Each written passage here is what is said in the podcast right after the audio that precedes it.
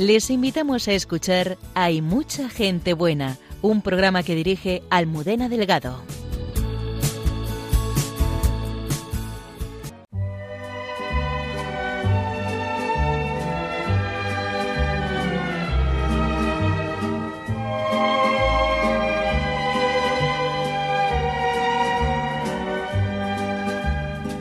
Terminamos el verano y el padre Miguel Márquez nos hace reflexionar sobre la sencillez y frescura que estamos llamados a vivir en nuestro día a día. El hermano Joaquín López, archivero y cronista del monasterio cisterciense de San Isidro de Dueñas, y Monseñor Alberto Rollo, promotor de la fe del Dicasterio para la Causa de los Santos, nos acercan a la vida y espiritualidad de San Rafael Arnaiz. Cayetana Jairi Johnson nos ayuda a conocer mejor el martirio de San Esteban en Jerusalén. Sobre cómo hacemos el equipaje de nuestra vida dialoga la hermana Carmen Pérez en Entre tú y yo. Comenzamos.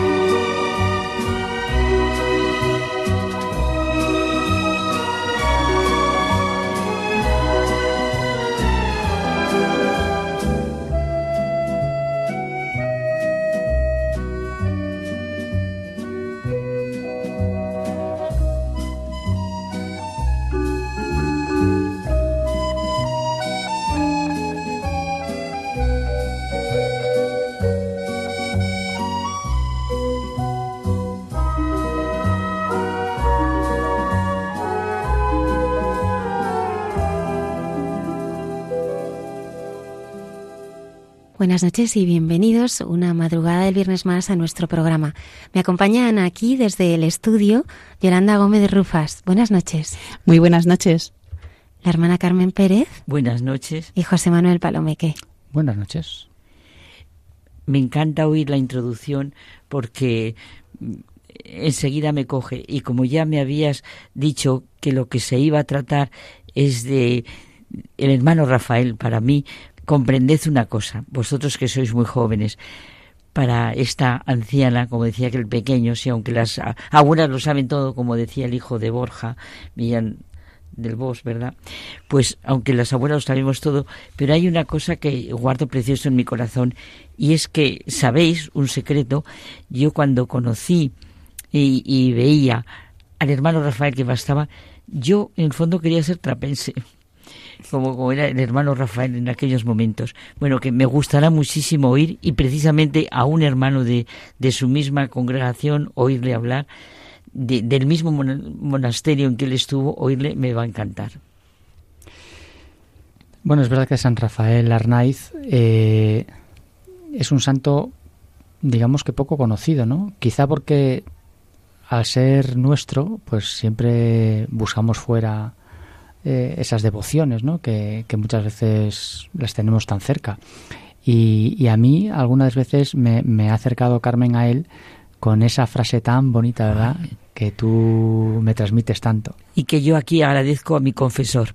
Chicos, un día que me fui a confesar, y bueno, tampoco está mal el sentir lo egoísta que uno es, me acuerdo que me hizo sentir muchísimo, el padre me hizo sentir con el hermano Rafael, me hizo sentir que la verdadera libertad interior, la verdadera pobreza está en no tener un yo al que defender. La cara de Yolanda ya veo que le gusta la frase. No tener un yo al que defender. ¿Qué te parece, Yoli? Muy bonita esa frase, sí. Para pues reflexionarla también. Reflexionala. no tener un yo al que defender. Con eso me quedo yo. Ya saben nuestros oyentes que pueden contactar con nosotros. En una dirección de correo que es bastante sencilla. Hay mucha gente buena arroba radiomaria.es. Y para aquellos que nos están escuchando pero que se queden dormidos, tranquilos, dormid. ¿eh? Mañana tenéis disponible en la página de Radio María, en su aplicación o en Spotify, el programa colgado. José Manuel recogerá todos los correos de nuestros oyentes y en el próximo programa los compartiremos.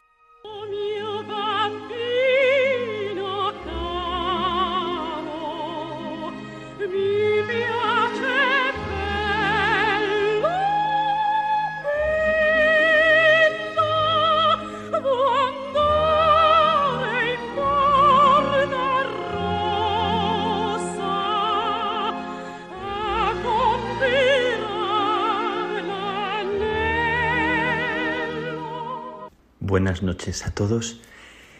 Espero que sobrellevando el calor en los sitios donde hace tanto calor, desde donde yo estoy grabando, desde aquí, desde Roma, y también pensando en, la gente en mi tierra, en España, por estos rincones y donde me he movido estos días, un calor muy, muy, muy fuerte. Eh, ojalá eh, lo sobrellevéis, lo, lo viváis con, con, serenidad y disfrutando de, de tantas cosas que, que, se nos regalan, que se regalan. Y quiero compartiros, quiero comentaros eh, algunas cosas que son pequeñas y llenas de sentido, llenas de vida. Al final de unos días de vacaciones con la familia, como que sientes el alma llena de, de un gozo especial, llena de, de esa caricia interior cuando sientes que, te acompañan y que en la distancia y en los momentos en los que podemos reunirnos parece que esa energía se te cuela dentro, ese cariño, eso que necesitamos todos, aunque a veces pareciera que bueno, pues que podemos caminar solos, que somos mayores y somos sin embargo siempre como, como niños que necesitan ser sostenidos estos días disfrutando con la familia y con el pequeñín de mi familia, con Leo se llama, que tiene tres años y que, y que está tan lleno de vida, tan lleno de inteligencia, con tanta vitalidad, con tanta frescura. Esto que siempre me fascina y me conmueve y, es como uno de los grandes deseos que yo tengo para mí mismo y para, para mis hermanos, para mis hermanas, cuando me preguntan qué es lo que deseo cuando me preguntan qué, sueño y qué espero, como si uno tuviera una estrategia. Y la estrategia es tener frescura, ser personas que están conectadas con la vida, tener la capacidad de disfrutar de las cosas más pequeñas, sonreír con el que sonríe y, también llorar o sentir con el que siente su dolor, pero tratando de descubrir la perla escondida siempre en todo. Estos días tengo marcada y grabada una experiencia muy sencilla, muy pequeñita en las vivencias con mi, con mi sobrino, con Leo, que reía a carcajadas cuando hacía él imitando el sonido de los cohetes, haciendo el silbido y luego como una palmada o un pun y reía carcajadas cuando veía que nos asustábamos ese, ese juego como tantos juegos que hacemos con nuestros sobrinos, con los pequeñitos, que, que son como una invitación a, a rescatar el alma de cuando pequeños, la capacidad de reír, la capacidad de imaginar que tienen los niños. Por la noche, al acostarme en mi habitación, justo enfrente de la casita, antigua, vieja casita que era de mis padres al final, desde enfrente, desde la casa de mi hermana, con el balcón abierto, y muy tarde en la noche ya estaba Leo con sus papás en la habitación y se dieron cuenta de que mi, luz, la luz de mi habitación estaba encendida y Leo, eh, al, al decir de su padre que yo estaba despierto, empezó a tirarme besos, aunque yo no le veía, ¿no? Me dijo su padre, te está tirando besos, te está saludando, está como como enviándote el cariño. Bueno, me quedé, me quedé al final de las vacaciones con este último gesto, con el gesto de un pequeño, de un sobrino, de un niño que te tira besos con cariño y una cosa tan insignificante que por dentro te, llena tan de vida, ¿no? Tirar besos, ¿no? Originalmente la palabra adorar es tirar besos con la mano eh, a dos eh, ese gesto de tirar besos, que es como desde lo que hay en el profundo de nosotros, ¿no? lanzarle al otro un beso, es como regalarle lo, mejor que hay eh, en ti con un gesto tan sencillo, tan, tan eh, simple. Bueno, pues no sé por qué una cosa tan pequeñita me por dentro cuando me iba de casa, cuando te alejas de unos días de vacaciones que, que sientes como esa morriña, dirían los gallegos, sin embargo, es verdad que se te queda el beso pegado dentro, se te queda como adosado a las paredes del corazón. Los gestos, los detalles, los silencios, los encuentros, ¿no? Pues deseo que vuestras vacaciones y vuestros encuentros con las personas queridas sean como ese beso que se queda pegado dentro. Y yo siento que, que lo que yo vivo y percibo de Dios es como un beso que se me quedó clavado dentro y sigue vivo, sigue como caliente, es como un beso que sigue haciendo su efecto por dentro de, avivar el alma y hacerte sentir que eres alguien al que Dios le regala lo mejor de sí, se regala entero, y las personas también. Así que yo acogiendo también lo que, lo que decía el Papa a los jóvenes en estos días, que era una invitación a adorar también, a poner la vida en juego, a eh, inclinarse ante, ante ese Dios en la Eucaristía, decía el Papa, adorar y inclinar la vida, pues recojo todo lo que he recibido de estas vacaciones para inclinar mi vida ante las personas que tengo ahora delante de mí, pidiendo estar atento, estar entero, estar como quien eh, mira, escucha y percibe la vida del otro como algo sagrado.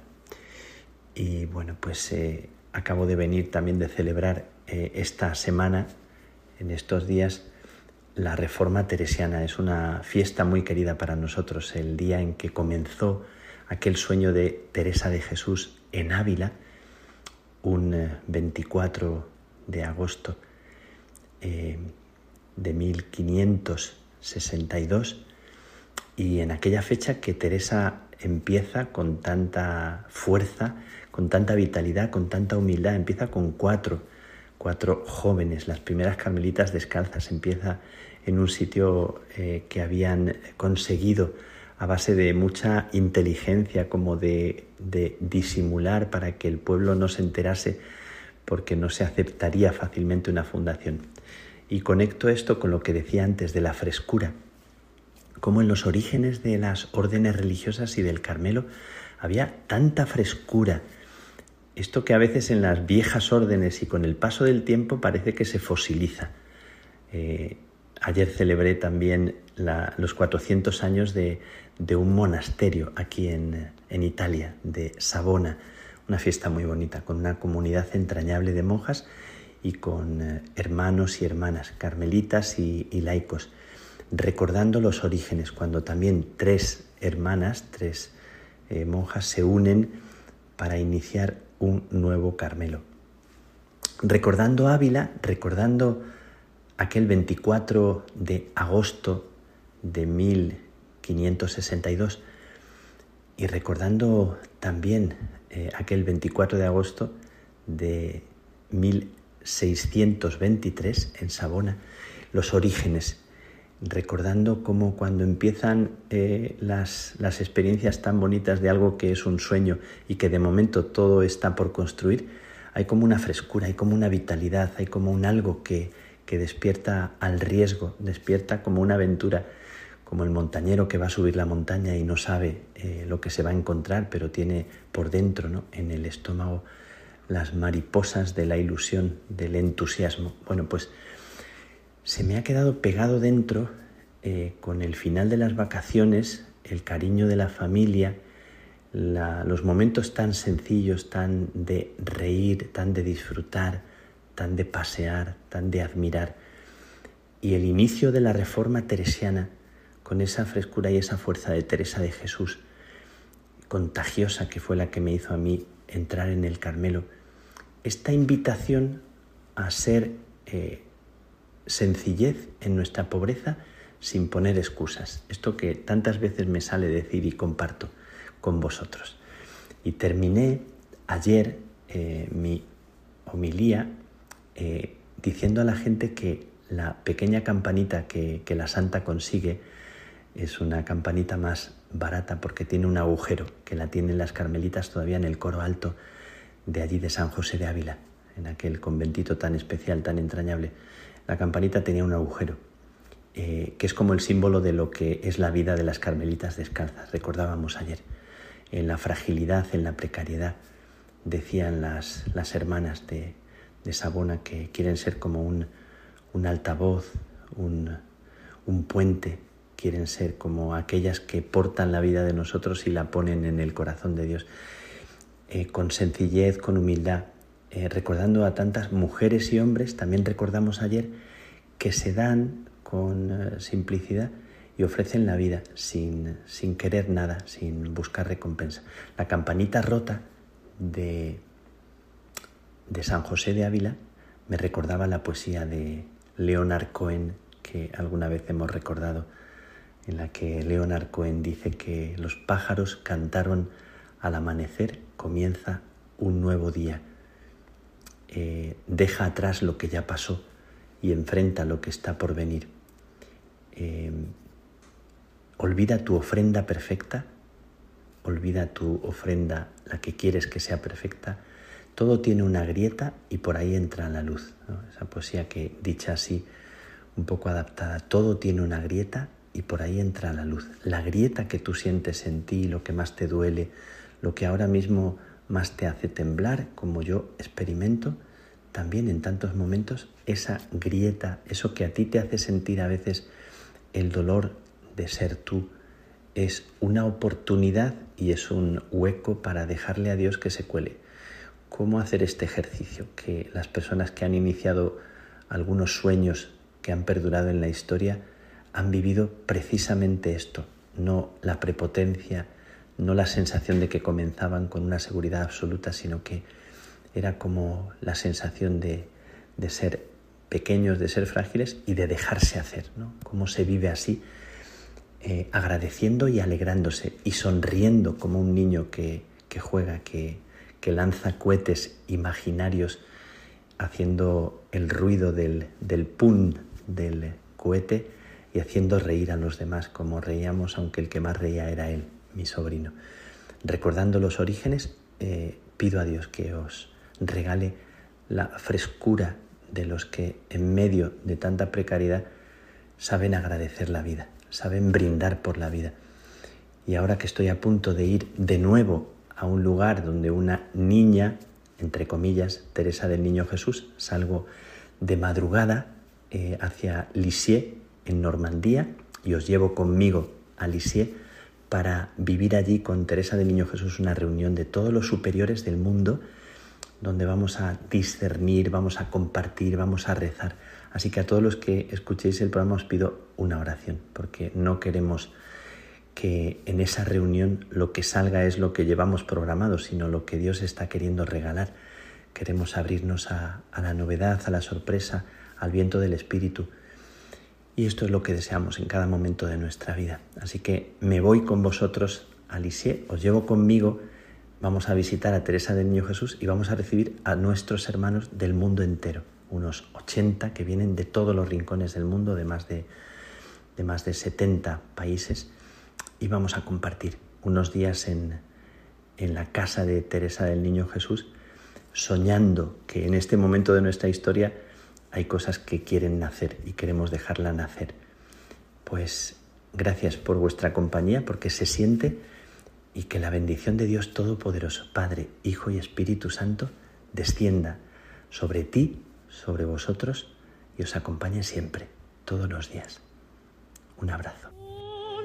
bambino caro, mi viaggio.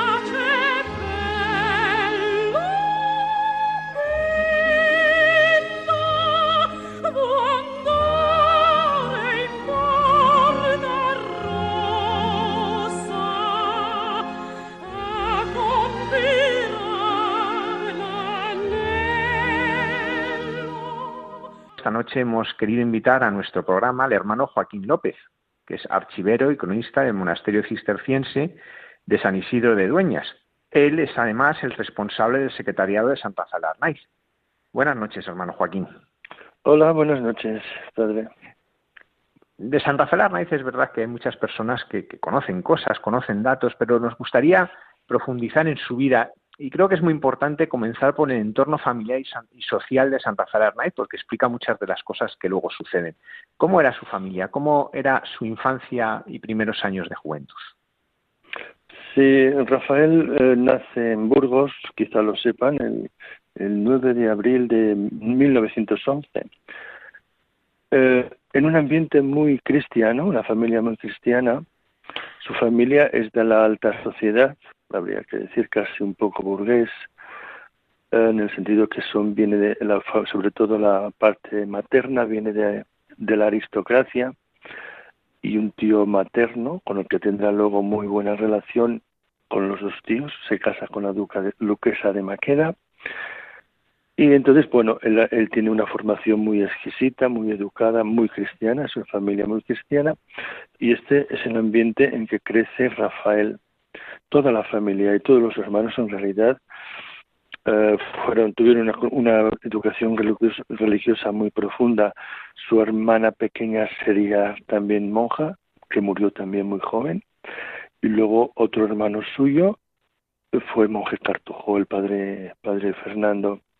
Y solamente uno uno eran cuatro hermanos. El, creo que el pequeño fue el, el, don Leopoldo se casó, es el único que se casó de la familia Knight. Y la educación, pues ya digo, muy, muy esperada, muy culta, muy a nivel social um, alto, diríamos, también toda su educación. Y sin embargo, Rafael en este sentido fue muy sencillo, incluso con los sirvientes, es lo que se sabe, ¿no?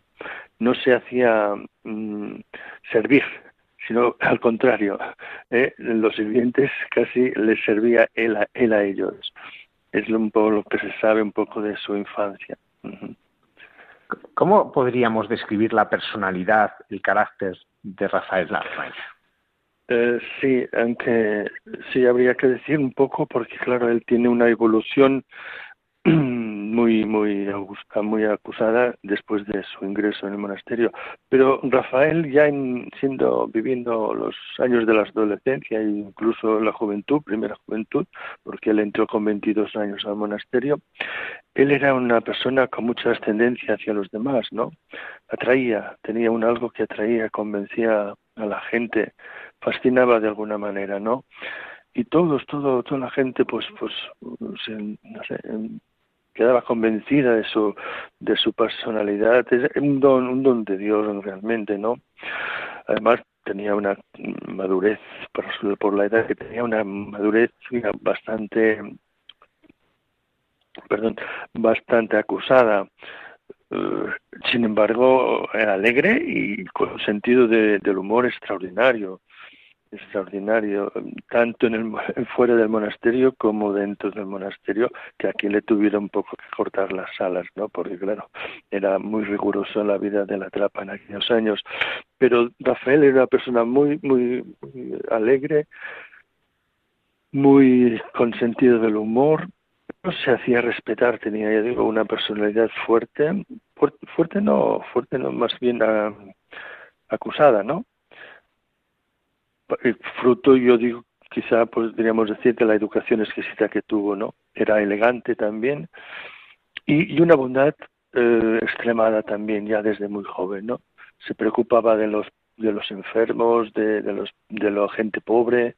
Hay una anécdota, por ejemplo, que que llegas, había visto una familia necesitada en Oviedo, me parece, porque de Burgos se trasladaron a, a vivir a Oviedo la familia y vio a una gente necesitada, llegó a su casa y le pidió a su madre que, eh, juntara cosas que no necesitaba de ropa, hizo un atillo, se lo cargó al hombro y se lo llevó a esta familia, una cosa realmente impresionante, ¿no? Ahí se demuestra un poco la, el sentido ya de, de la caridad, del, del, servicio, de la entrega, ¿no? Hacia los demás, eh, teniendo en cuenta que es una una familia de, de, alto nivel no social en esos momentos.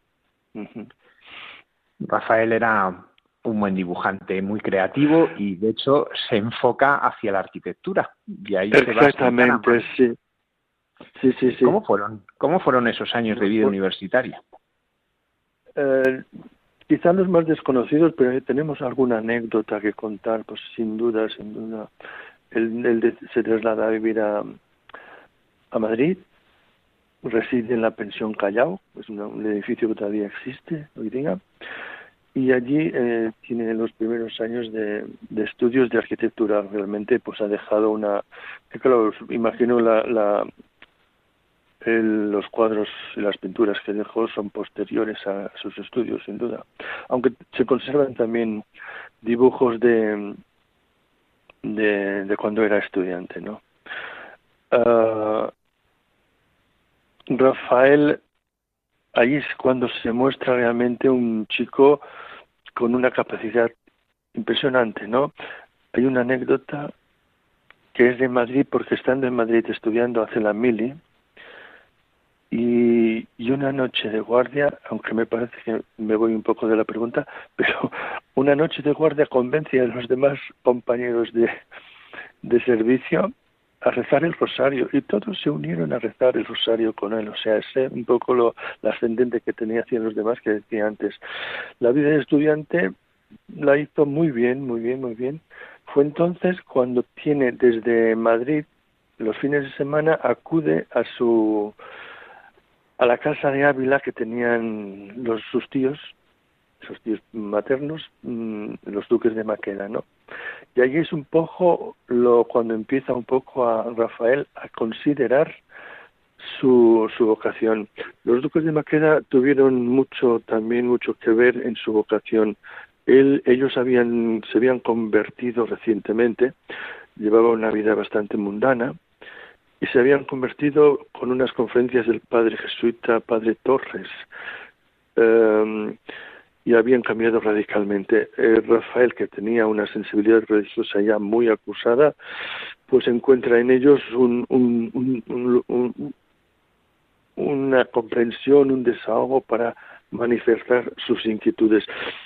Entonces el tío de tío Polín, don Leopoldo, había conocido la trapa de San Isidro y es el que de alguna manera encamina a Rafael a que venga aquí a conocerla y efectivamente Rafael, estando en Madrid, o estudiante, en una, en una de las mm, días libres que pudo tener como estudiante, vino aquí.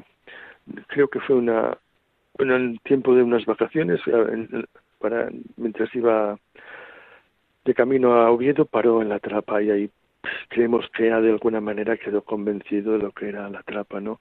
Él sentía algo, evidentemente.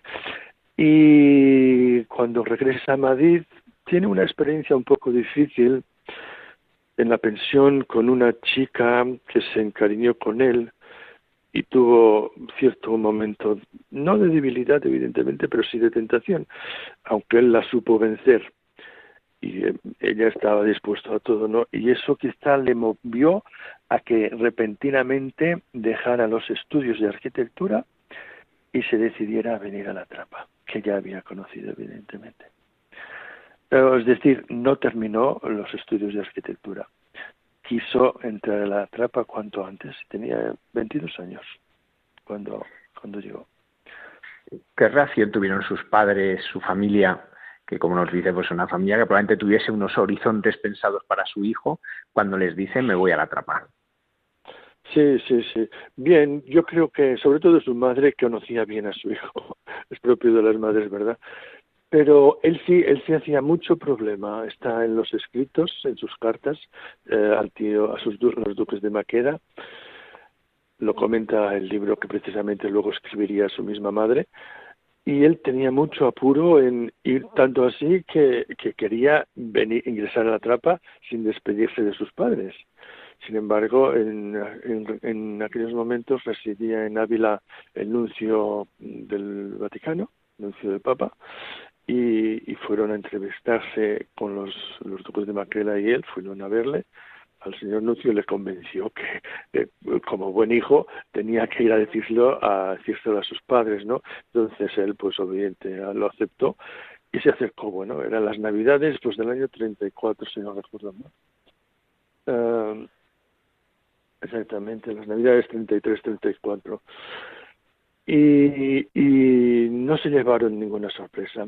Sí que lo, le dolieron porque para su madre Rafael era era el, que más quería, las madres quieren a todos realmente, pero Rafael tenía algo, de todas maneras era el mayor, pues, pues bueno, esperaban bastante de él.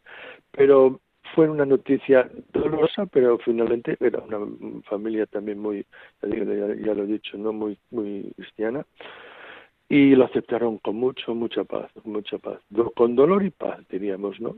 O sea que no fue nada, y su mismo padre finalmente le trajo en, en su propio, en el mismo coche, ¿no? Hasta la trapa para ingresar.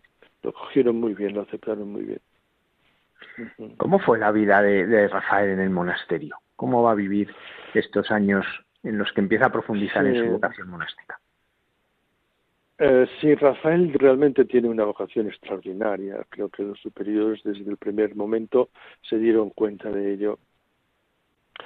Rafael viene con una fuerza increíble, la de todo novicio, en realidad, ¿no? Pues una ilusión tremenda, muy grande. Le costó mucho, porque claro, renunciaba a mucho. Yo comparo a Rafael con, comparo, o lo veo en contraposición al joven rico del Evangelio, ¿no? Que lo había cumplido todo y Jesús le dice una cosa te falta, deja todo cuanto tienes y luego sígueme y el joven rico pues del Evangelio no lo supo hacer. Rafael contrariamente sí. Rafael eh, fue llamado por Dios, tenía todo, como os he dicho. No le faltaba nada, no hubiese, no le hubiese faltado nada en la vida mal de laico y de familiar, ¿no? que pudo, pudo haber tenido. Sin embargo, lo deja todo por Dios. Se siente llamado con tal fuerza por Dios que lo deja todo. Y viene con una gran ilusión, impresionante, ¿no? Era en, en enero de ingresa la primera entrada es en enero de, del 1934 y curiosamente feliz eh, inmensamente feliz mm, a los cuatro meses se le manifiesta la enfermedad. O sea que solamente pudo disfrutar cuatro meses de su monasterio de una vocación y todo realmente en aquellos tiempos no era era impensable. Por cierto era impensable que una, un, candidato enfermo pudiera, pudiera ingresar, ¿no? Y le tuvieron, se tuvo que marchar. Fue muy doloroso por él, para él, pero no le ocupó, no le ocupó más remedio que hacerlo, dado la, el estado de, de, salud en que se encontró.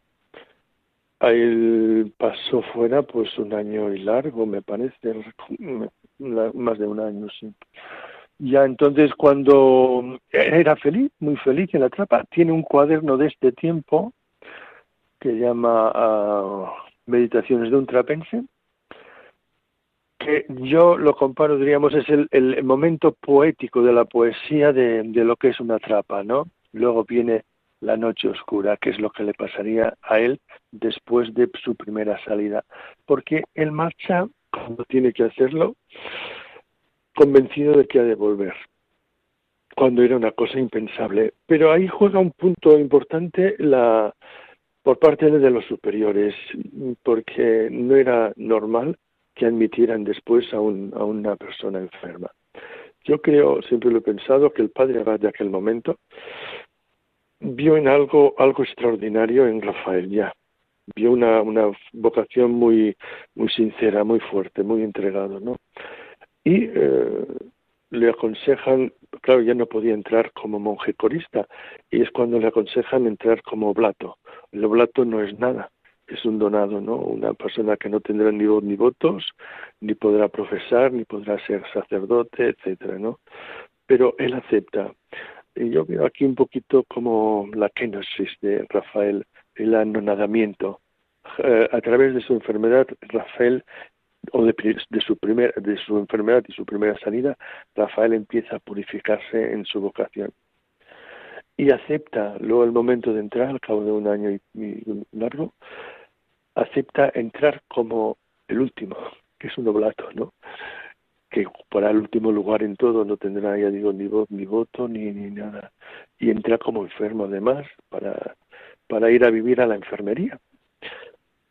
Uh, este sería un poquito el, el, recorrido. Rafael había vivido gozosamente y tiene anécdotas de sus primeros cuatro meses, anécdotas de humor, por ejemplo, una vez en el campo trabajando con los con los compañeros y los oblatillos de aquel momento, hace unos silbidos con unas cañas de paja y no, no sé cómo lo harían, y todos empezaron ahí una gran, una gran orquesta, lo, lo cuenta en alguna carta a su madre, me parece, y que ahí le tuvieron. Muestra eso el, el, buen humor que tenía siempre Rafael, ¿no? La alegría que, que reinaba siempre en su, en su corazón. Cada tuvieron que llamar la atención. Y era inmensamente feliz. Pero no perdió nunca esta felicidad después de, después de su salida, ¿no? Él mantuvo la esperanza, mantuvo la, la convicción. Él lo dice, yo tengo que morir trapense, estoy convencido, Dios me lo dice. Y regresó a la etapa, sí. Regresó como enfermo, pero regresó. Y efectivamente mm, fueron varias las entradas y salidas de Rafael, unas por un motivo, bueno, toda la primera y fundamental es por su enfermedad, luego volvió a ingresar en, sí, al cabo de un año, dos años casi, ¿eh? sí, sí, dos años veo que estuvo fuera y luego tuvo que salir a los, él entró a la segunda vez en enero del 36 y en septiembre del 36 es llamado a filas para hacer el servicio militar, lo que pasa es que le declaran inútil, ¿no? Mm. la, la guerra había estallado, evidentemente, veo, y está ocho meses también otra vez fuera. Es cuando vive la experiencia dolorosa de, del asedio de, de Oviedo, ¿no? si no me equivoco, creo que fueron en estos, en este momento. Y, y regresa a los ocho meses. No sé si quiere que continúe con sus entradas y pues, salidas. Sí, a mí me gustaría que hablase un poquito pues, cómo, cómo vivió en la guerra civil, ¿no? Porque es verdad que le llaman a filas, evidentemente rápidamente ven que no que no puede combatir, que no es útil para el servicio. Eh, ¿Cómo vivió? ¿Qué resonancia tiene en él, pues, este suceso y estos acontecimientos tan eh, dramáticos. En el tiempo, en el tiempo que estuvo en, fuera durante la guerra, mm, él se sintió realmente, se sintió inútil, inútil humanamente hablando, no, no por lo, por la salud, sino claro por no poder participar como los demás en, la defensa de, de, España, ¿no? De alguna manera, desde su convicción. Eh, ya luego en, en, su, en, su, en su vuelta al monasterio, ya durante la guerra, la guerra mm, lo sufrió de otra manera. Llegó al monasterio y se habían marchado todos los jóvenes, claro. Todos los jóvenes se fueron a la guerra, sus compañeros de, noviciado, etcétera, ¿no? El enfermero, todos se habían marchado. Era un monasterio, diríamos hoy día, un poco fantasma, ¿no? Uh, y eso lo vivió, lo vivió, yo creo que con paz, pero sufriendo y teniendo el corazón en todo el sufrimiento, no solamente de, sus compañeros que podían estar, realmente en realidad no murió ninguno de los hermanos de los monjes, que fueron, que fueron unos treinta y tantos, pero sí lo tenía un hermano, su hermano Fernando, que luego sería cartujo, estaba luchando en la guerra, fue creo que teniente o capitán, y de caballería. Y claro, él lo sufrió, diríamos, pero lo llevó todo a la oración. Lo, sentía no estar acompañando a ellos, pero ofrecía su vida. Estaba ofreciendo, tiene en algunos escritos lo manifiesta, escritos. Uh, tiene el corazón puesto en, en, la gente que sufría la guerra. Es una cualidad de Rafael que es de, de reconocer y admirar, ¿no?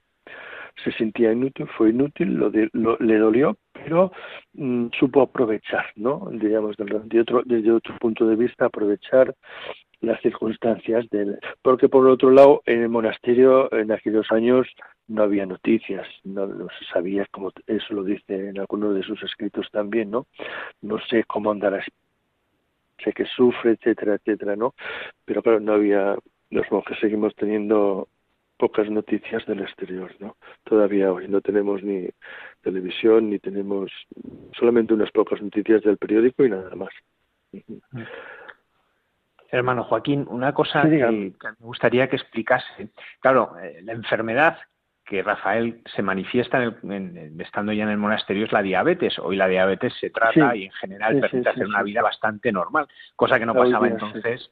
Eh, ¿Cuál era la dificultad para que un diabético tuviese vida en, el monasterio? ¿Por qué se ve que no puede tener una vida plena como Fundamentalmente era por el régimen alimenticio de, de aquellos años, ¿no? Era una comida muy pobre, estaba prohibido comer carne, lo sigo estando, lo sigue estando. Entonces eh, necesitaba la insulina, mucha insulina y mucho, un régimen alimenticio que era impensable tenerlo en la zapa. en el monasterio, más en la segunda vuelta cuando ya no estaba ni el enfermero que la atendía ni nadie, ¿no?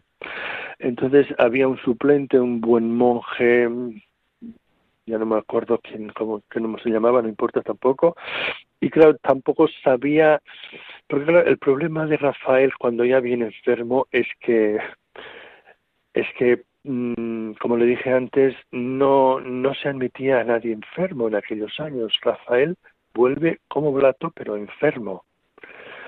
Y entonces parte de la comunidad no, no aceptó el regreso de, de, Rafael. No lo entendió, ¿no? se sabía a nivel comunitario que se estaba incumpliendo una norma. Entonces tuvo un rechazo fuerte, Rafael que se manifestó sobre todo en la enfermería, que fue donde más vivió después de su regreso, ¿no? Ah, entonces no era bien atendido, no quizá por, por hacerle daño directamente, ¿no? Pero el enfermero pues le subía le subía lo que le daban y de, alimento y claro, eso empeoró. Ah, Rafael no se quejaba en absoluto en ese sentido, ¿no?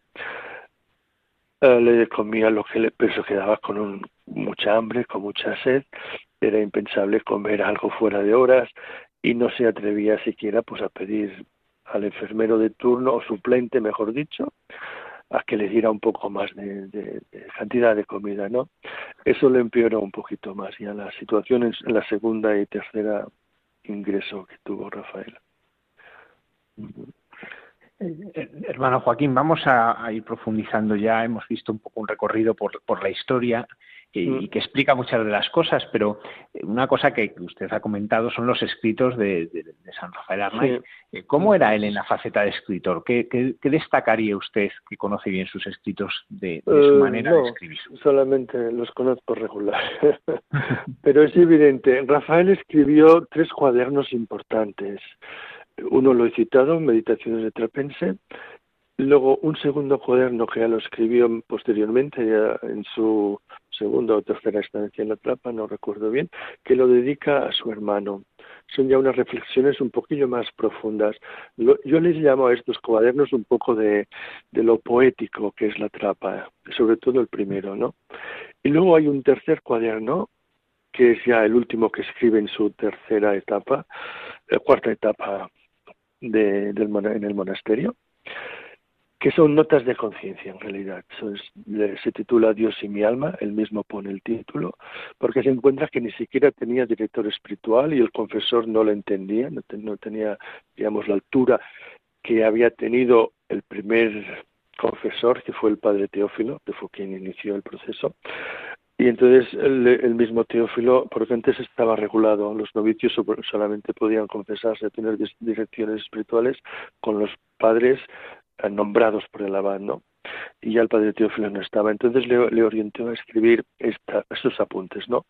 Y ahí en estos escritos es donde Rafael exprime o expresa, perdón, la, su, realmente su, su, interioridad espiritual, ¿no? Eso es fabuloso, un, un cuaderno fabuloso. Claro, eh, ahí se ve la espiritualidad de, Rafael, que se centra sobre todo eh, en la cruz de Cristo, en el sufrimiento de Cristo, evidentemente influenciado por su propia enfermedad, ¿no? Pero fue realmente, yo digo, fue una gracia, ¿no? Es ahí, ahí vemos a Rafael identificándose, ¿no? Con, Cristo en la cruz. Y ese cuaderno es el, el mejor, diríamos, donde encontramos a Rafael profundo, la espiritualidad verdadera de Jesús, de, de Rafael, centrada en la cruz de Cristo. Él hablará de la ciencia de la cruz, de lo bien que se encuentra a los pies del crucificado y dice, pues si, si estoy bien a, los pies de Cristo, ¿por qué me tengo que ir a otro lado? No, eh, no que me quedo junto a Él, ¿no? Es donde lo aprendo todo, a los pies de Cristo, dirá Rafael.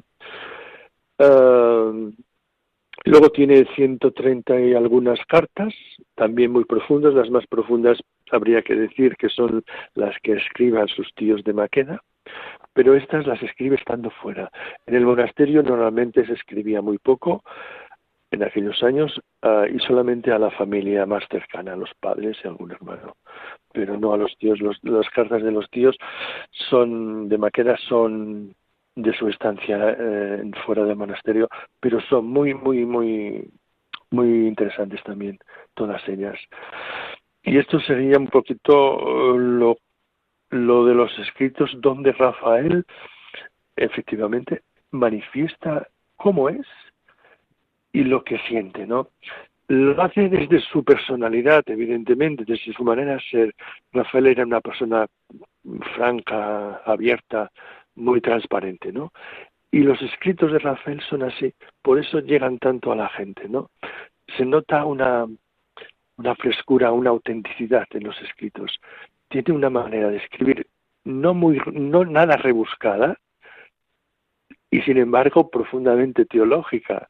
¿eh? Y entonces eso es una lectura que llega a todo el mundo y por eso todo el mundo, bueno, todo el mundo que lo lee, eh, se convence de, vamos, qué maravilla, tengo testimonios de todo el mundo, o bueno, más, más bien de todo el mundo, pues, eh, habría que decir de todo el mundo, pero los que se pueden manifestar en lengua castellana, como es Latinoamérica, que he recibido muchas cartas en portugués de Brasil, cómo les atrae, quedan convencidos, me cuentan por después de haber leído a Rafael, ¿no?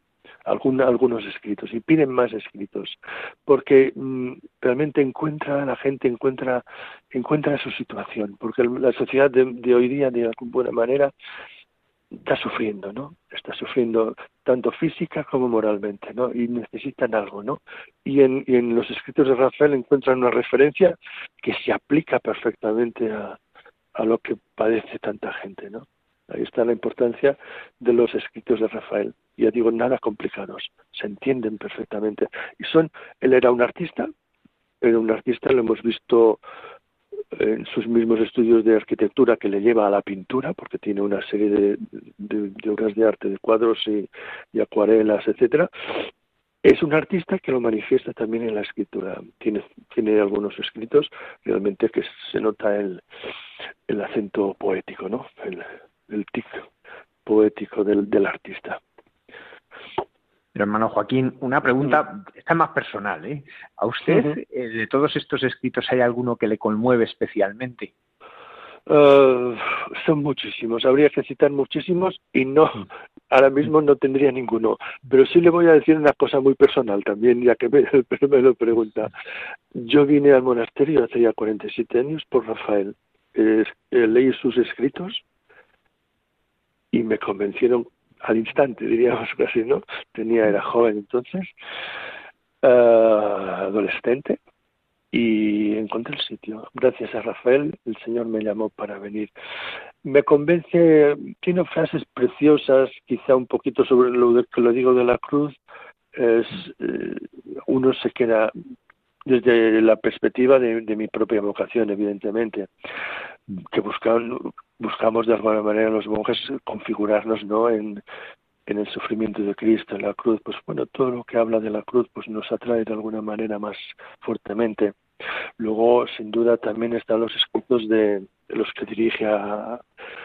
Él es muy mariano, los que dirige a la Virgen. Él empieza todos los escritos invocando a la Virgen María. Con ella lo puedo todo, dirá, ¿no? Y entonces, y siempre está a mi lado para ayudarme, etcétera. Eh, hay, hay un escrito también ya que dice, más bien para los monjes, que sirve para todo el mundo. No metas ruido que estoy hablando con Dios, ¿no?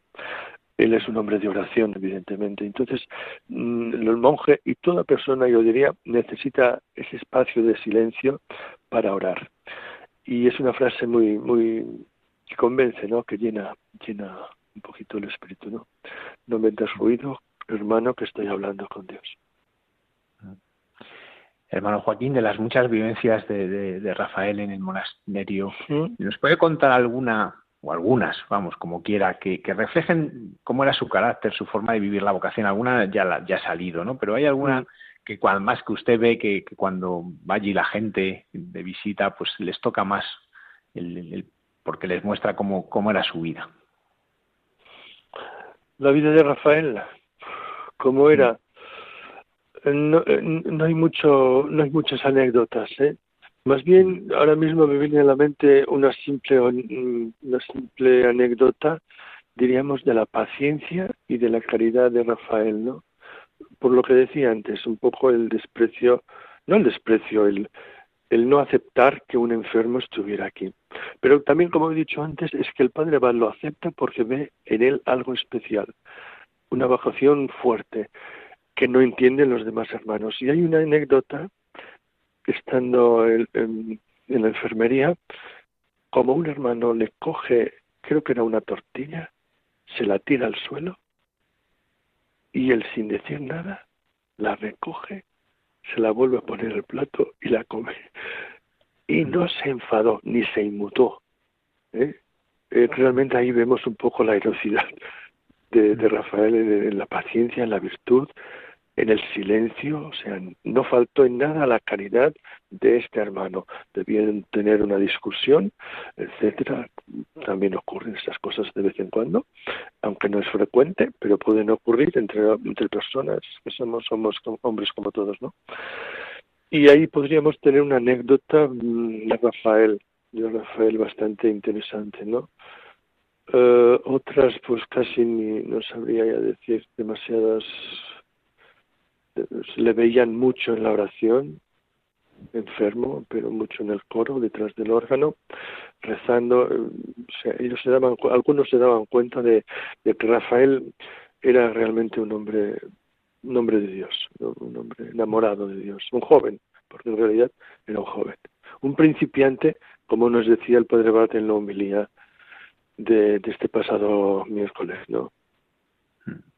Era un principiante que, sin embargo, se saltó por encima de todos los demás monjes más ancianos, sí, sí, sí, en su, en su santidad, evidentemente. Sí. Hermano Joaquín, ¿cómo fue la última?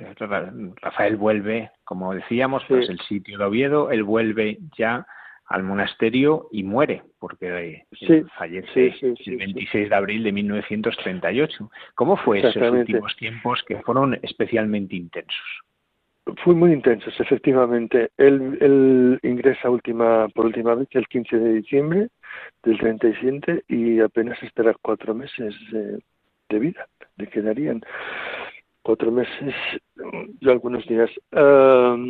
cuando él entra, le acompaña eh, su hermano Leopoldo, el único que, que se casó, ¿no? Y al llegar al, a la enfrente del monasterio por la carretera, que todavía es la carretera que existe a 20 de baños, aparte de la autopista que está a unos metros más para allá, le dice, ves a su hermano, ves esto de aquí, señalando al monasterio, es la sucursal del infierno. Es una expresión dura, ¿no? Un poco que puede causar extrañeza, ¿no? Y sin embargo hay que saber interpretar el por qué Rafael considera que es la, la sucursal del infierno no porque hubieran demonios, que también los puede haber, sino porque sabe que él va a sufrir. Rafael sabe, presiente, que ya no va a salir de allí, sino que llega para morir. Y es y va a ser el momento de la tentación, que efectivamente lo fue así, ¿no? Va, va a sufrir la tentación del maligno, del demonio, porque el demonio existe. Entonces es en este sentido que dice Rafael que eh, el monasterio es la sucursal del infierno. Entonces, desde esta perspectiva podríamos imaginar lo que fueron los últimos meses de Rafael aquí. En este diario, que es el, el, que escribe en estos días, en estos últimos cuatro meses, sus, sus notas de conciencia, se refleja, ¿no? Se refleja incluso, pues, un poco esa noche oscura, ¿eh? Que pasan todos los santos y él en algún momento se siente incluso abandonado de Dios, amándole inmensamente, se siente abandonado, solo, llora, se siente impotente, realmente pasa un calvario, ¿no? Ese es de alguna manera, entre comillas, pues ese infierno, ¿no? Pero él está convencido, está convencido de que este es su lugar, que Dios le llama y por eso vuelve, y vuelve para sufrir, sabe que se lo pasará mal, que va a sufrir mucho, por su enfermedad y por, y por el, la falta de cariño de cierta parte del, de, los hermanos, y él asume con, digamos, se adentra ¿no? a su pasión en estos cuatro últimos meses, y él es consciente de esto. Sí, sí. Allí en esos últimos momentos eh, la comunidad va a tener un gesto precioso con él, el abad, el 17 de abril, el domingo de resurrección, le impone el escapulario negro y la cogulla. ¿Cómo fue ese momento para él? pero, sí, pero volvemos a lo mismo. Es un acto del padre abad, no de la comunidad, porque él no debía ponerse la cogulla, no debía recibirla, mejor dicho, ¿no? Ni, ni, ni el escapulario negro, que también, ni la correa que, le que se da a los profesos. Pero el abad ve en él tal, tal... Eso es una apreciación mía, ¿eh? No está escrito en ningún lado, pero es que no tiene otra explicación. No tiene otra explicación porque es un sinsentido, impropio, estaba incumpliendo algo de, la normativa de, el padre abad estaba incumpliendo algo de la normativa cisterciense de aquellos años. Y entonces, claro, imagino que no todos estarían contentos, pero lo recibe. Y él, él de alguna manera y lo dice ese mismo día de Pascua en sus escritos, él se deja hacer, la acepta, pero ya no le hace la ilusión que podía haberle hecho. Hay un escrito de este tiempo que es muy, muy importante a la hora de entender un poquito a Rafael y dirá que el mundo se cree que yo soy feliz en la trapa y mi familia se cree que mi centro es la trapa y que vuelvo a la trapa para ser feliz y él dice no, no, no, mi centro no es la trapa, mi centro es Dios. Solo Dios, es una frase suya, solo Dios, solo Dios, ¿no? Y él vive solamente para Dios. Cuando recibe la cogulla el día de Pascua, le es casi indiferente, no le da la importancia que le pude haber dado en otro momento.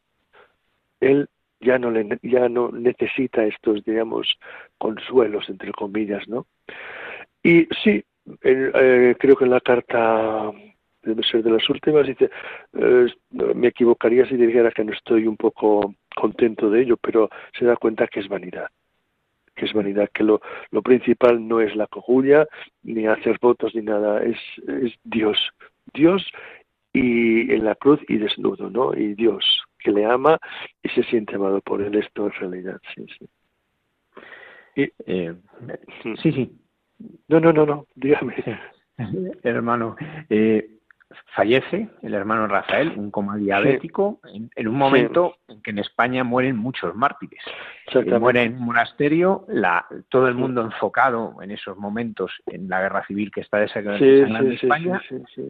Y, y, sorprende que hay, pues eso, eh, un oblato que apenas conoce nadie, que, que de repente empieza a emerger, pues que es un santo. ¿Cómo, ¿Cómo sucede eso? ¿Cómo empieza a haber esa conciencia de que San Rafael es alguien que, mm, podemos mostrar a todos. Sí, es muy discutido, ¿eh? Es muy, es un momento un poco mm, que tiene alguno, algunas digamos, perspectivas distintas para, cierta, para ciertos hermanos o ciertos estudiosos de Rafael. Eh, Rafael, en realidad, yo pienso que no muere como un hombre, como un monje cualquiera sin, sin ningún sin ningún signo especial me refiero no yo he visto he sido también enfermero y he visto morir a santos monjes no Rafael muere santamente habría que decirlo pero sin nada especial. Ha muerto las crónicas de la del momento dice ha muerto el hermano Rafael. No dice nada más. Simplemente esto. Ha muerto hoy ha feliz el hermano Rafael. Eh, surge, diríamos, el conocimiento de este oblato porque dejó estos escritos de los que hemos hablado antes. Y es su madre, que era también una, era columnista y crítica de arte y de música, etcétera, escribía en algunas revistas. Y ella se dio cuenta que las cartas que tenía de su hijo mm, eran interesantes y sobre todo los cuadernos que el padre Teófilo, los había recogido, es el que se pone en comunicación con su madre de alguna manera, y es cuando ella decide escribir un libro sobre su hijo Rafael, con todos los textos que tenía. Y es cuando empieza un poco a conocerse a Rafael. En vistas de esto, los escritos que ya digo y repito son extraordinarios porque de una sencillez y profundidad a la vez que fascinan, fascinan a la gente que lo que los lee. Rafa, la madre, publica su, su libro. Antes el, el duque de Maqueda había publicado las cartas que él había recibido de su sobrino en un libro famoso que también fue famoso titulado Un secreto de la trapa. Y, y es así como se da a conocer Rafael, no por parte de la comunidad, sino por parte de sus familiares que publican estos escritos de, del hijo o del sobrino. ¿no? Eh, a partir de ahí coge cierta popularidad, no sé hasta qué punto, pero es ya en el año 63, justamente creo que se han cumplido, uh, sí, el otro día, el día 26, se han cumplido ses, 60 años, ¿no? Sí. 60 años, ¿no? Sí, sí, sí, 60 años de, de que se inició la, uh, el proceso de, de se incoó el proceso de, de beatificación y canonización fue un, al ver un poco el, la fama que cogían los escritos de Rafael y que realmente valían la pena, ya se habían estudiado un poquito por algunos monjes, valía la pena, parecía que valía la pena introducir la causa. Y se introdujo entonces, hasta hoy, hasta que se consiguió pues con relativa facilidad, facilidad y, y presura, ¿no? pues porque han pasado muy poquitos años desde entonces y realmente pues es santo. Santo. Se, se, vio, o sea, los escritos fueron los que convencieron a todo el mundo de incoar el proceso y el éxito que han tenido. Los dos milagros que se piden, uno es precisamente una, una joven palentina atropellada por un tractor, ¿no? Y que, no, no, no, sí. Sí, mm, sí, No, no, fue, no fue atropellada por el tractor. El tractor tiró una, un, un semáforo y le cayó a la cabeza de una muchacha, Carmen Argüelles, una adolescente entonces, no sé si tenía 17 años o por ahí, y se le cayó y le partió el cráneo. Y pues se le dio, se le dio por, eh, vivió unos días, pero se le daba clínicamente muerta. Sin embargo, pues su madre conocía a Rafael, le puso la religión, tenía devoción a él, le puso la, y milagrosamente curó y sanó. Y hoy día, eh, anteayer en la, en la, en la mesa estaba ella, ¿no? Y realmente fue un milagro impresionante, ¿no? Pues que, le digo, la daban por muerta y fue recuperándose poco a poco sin dejar ninguna secuela, que es lo importante en un milagro, ¿no? Que no dejó ninguna secuela.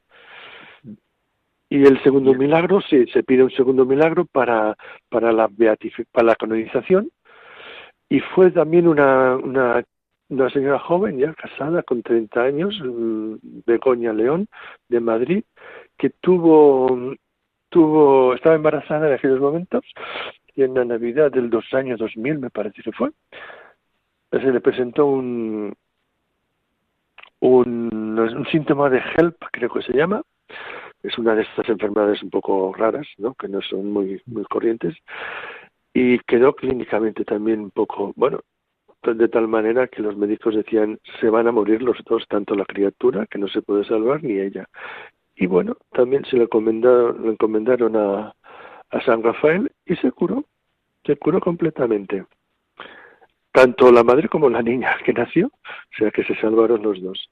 Unas cosas, pues claro, son científicamente inexplicables, entonces se estudia y se da, se da como, como humanamente imposible, ¿no? Entonces es cuando se declara que es milagro. Sí, esos serían los dos casos, aparte de otros muchos, ¿eh? porque Rafael ha hecho muchos favores. Todavía nos llegan testimonios, el último me ha llegado desde Argentina, de gente que se cura de una diabetes o de problemas pues, importante, ¿no? Y es impresionante, es impresionante los testimonios de, de favores y curaciones en este sentido que, que recibimos todavía hoy. Hermano Joaquín, ya para terminar esta entrevista deliciosa y que tanto estamos aprendiendo, ¿qué nos enseña San Rafael Arnaiz hoy? Por cierto, eh, ya son muchas parroquias las que empiezan a llevar su nombre. Eh, en esos lugares, parroquias nuevas que, se están creando, se les pone el nombre de San Rafael. Porque ¿qué nos enseña hoy? ¿Qué, qué nos dice hoy?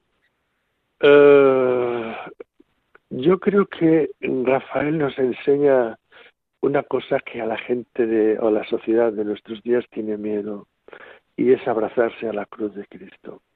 Asumir el sufrimiento con paz, con alegría, que le cuesta tanto a la gente. Y, eh, más, bien lo rechaza, ¿no? Y es lo que nos enseñaría Rafael, así mm, hablando desde el punto de vista más, más espiritual, ¿no? Pero luego también yo creo que en sus, en sus escritos Rafael nos enseña a ser auténticos, nos enseña a, a vivir con autenticidad la vida, tanto fuera en la calle como en el monasterio. ¿eh? Yo creo que es un, un ejemplo para todos de, de, vida auténtica, de, de, ser transparentes, sencillos, del servicio a los demás, de darse, ¿no? Eh, Rafael es una ofrenda, en realidad toda los, eh, todo el tiempo que vivió, joven, porque como hemos dicho murió a los 27, 28 años, ¿no? O 27, perdón. Uh, nos enseña a, valorar la, la, la, vida cristiana, la vida humana, con los valores que él vivió, es que nos enseña tantas cosas que realmente nos fascina todo. De Rafael, yo diría, todos los escritos nos fascinan por la autenticidad de vida que él nos propone, ¿no? Y que es posible vivir. Yo diría que, así resumiéndolo mucho, eso es el ejemplo el, o lo que nos enseña. Eh, recordaréis, recordarán efectivamente que el Papa Juan Pablo II lo, lo, declaró modelo para la juventud de nuestros días, ¿no? Y de hecho me consta, ¿eh? mucha juventud, como conoce a Rafael, vienen a ver a Rafael. Ahora este verano vendrán con motivo de la Jornada Mundial de la Juventud, que es en Lisboa, y hay dos varios compromisos de grupos de ciento y doscientos jóvenes que pasarán por aquí para ver a, para venerar a Rafael, ¿no? Uh, hay, hay, algo, hay algo que entra, diríamos, entra en el secreto de Dios para tocarnos el corazón. Eh, eso y está, eso se ve en sus escritos todos. Sí. Hermano Joaquín López, archivero y cronista del monasterio cisterciense de San Isidro de Dueñas, en Palencia. Muchísimas gracias por habernos acompañado esta noche y habernos ayudado a conocer a San Rafael Arnaiz, pues en muchas cosas seguro que todo el mundo se ha sorprendido de cosas que no sabía y que nos ha ayudado sí, sí. a querer más a este santo que nos enseña maravillas. Muchas gracias. Ha sido un placer, muchísimas gracias a ustedes.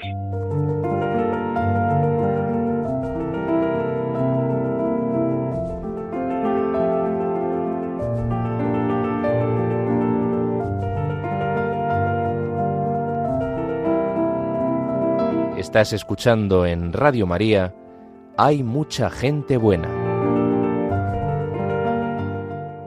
Pues yo lo primero, dar las gracias al hermano Joaquín López y al padre Javier Mairata. Nos parece que nos han llevado maravillosamente bien, nos han ido conduciendo, pero paso a paso, a llegar a esa plenitud en la que hemos visto como el padre Abad, lo que nos decía al final, como el padre Abad ve con letras grandes, saber ver así la vida. Y el padre Javier Mairata siempre conduce la entrevista de manera que saca lo que verdaderamente le toca a uno y aquí hemos sentido, porque yo he sentido también al hermano Joaquín López, cómo ha sentido y vivido la vida de el hermano Rafael, se le siente maravillosamente bien y cómo saca la verdad de cada uno mismo. Fíjate, a mí eh, os vais a reír porque estoy siempre con lo mismo, pero a mí me ha dado, eh, me ha escucharlo y, y, ver cómo ha sido su testimonio, ¿no? Me ha, me ha traído a la cabeza al Padre Pío, que veo cómo comparte con San Rafael y con otros santos esa obediencia y esa humildad y esa aceptación del sufrimiento. Es, digamos, una nota común a la santidad. Eh, no solo el sufrimiento, sino la aceptación y la obediencia. Es verdad. Yo también siento eso que dice José Manuel porque me ha metido el Padre Pío, claro. El alabar a Dios y el sufrimiento. Ese alabar a Dios, es sentir por encima de todo el que no tiene a Dios, pues necesita consuelo pero el que verdaderamente tiene a Dios, pues ya no necesita consuelo. La mayor ciencia consiste en saber esperar. Impresiona ver cómo una vida que parecía abocada al olvido tras su muerte se ha convertido en una luz que está iluminando la existencia de muchísimas personas en el mundo entero.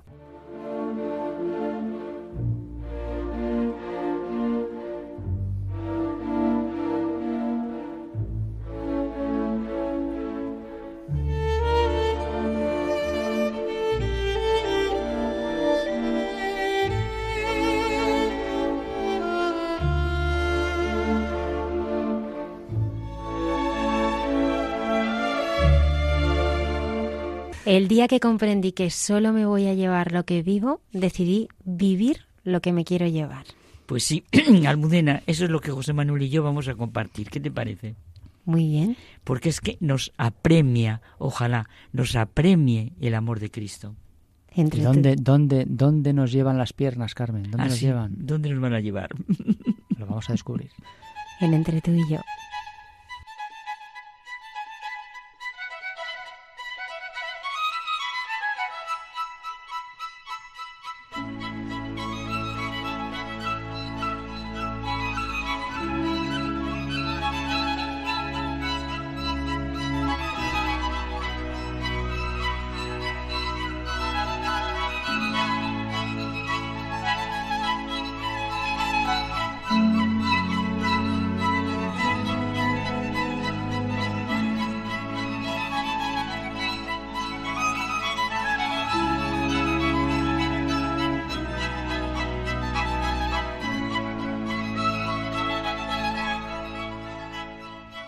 Queridos amigos de Radio María, llegamos a nuestros momentos de intimidad, José Manuel y yo. Y hoy nos ha- hacemos una pregunta. ¿Qué es lo que me apremia a mí? Hemos visto lo que le apremia a San Rafael Arnaiz. El día que comprendí que solo me voy a llevar lo que vivo, decidí vivir lo que me quiero llevar. Sabes que esta frase, José Manuel, me ha hecho mucho bien y la hemos comentado muchas veces. Creo que es anónima. Es que tiene mucha amiga. Es de una psicología humanista enriquecedora. Vamos, para nuestra vida sencilla diaria es formidable. Que hacemos el equipaje de nuestra vida cada día, cada hora, cada momento. Eso es nuestra vida. Pues mira, tu frase la uno yo con otra frase que nos recuerda Pablo Coelho, que dice, recuerda que donde quiera que esté tu corazón, allí encontrarás tu tesoro. Y esta, además, la uno yo a otra que a mí me gusta mucho. Y es que las piernas te llevan donde el corazón te inclina. Uy, qué bonito. Claro, es- me gusta mucho lo que has citado, porque el que Pablo Coelho recuerde las palabras de Jesucristo, que son tan verdaderas y penetrantes en nuestra condición humana, donde está tu tesoro, allí está tu corazón. ¿Y cómo es la frase que tú me has repetido? Que las piernas van hacia donde el corazón se inclina. Entonces, claro, el corazón, ¿no? ¿Qué es el corazón? Es nuestra intimidad, nuestra vida interior, lo más escondido y vital. El tesoro es lo que tiene más valor. Nos da seguridad para hoy, para mañana. Residen nuestros valores en el corazón, las raíces de nuestras opciones, el lugar secreto en el que realmente decidimos el sentido de la vida. Por eso, el verdadero problema de la persona está en no conocerse. Esta fue la gran riqueza y llamada existencial de San Agustín. Bueno, después de toda la antropología y psicología personalista, Jesucristo en el Evangelio de Lucas, y no olvidemos el conocimiento humano que tenía San Lucas de la persona, nos subraya con fuerza la necesidad de hacernos sentir y vivir que Dios Padre es el verdadero bien, el que tiene que ocupar todo nuestro corazón.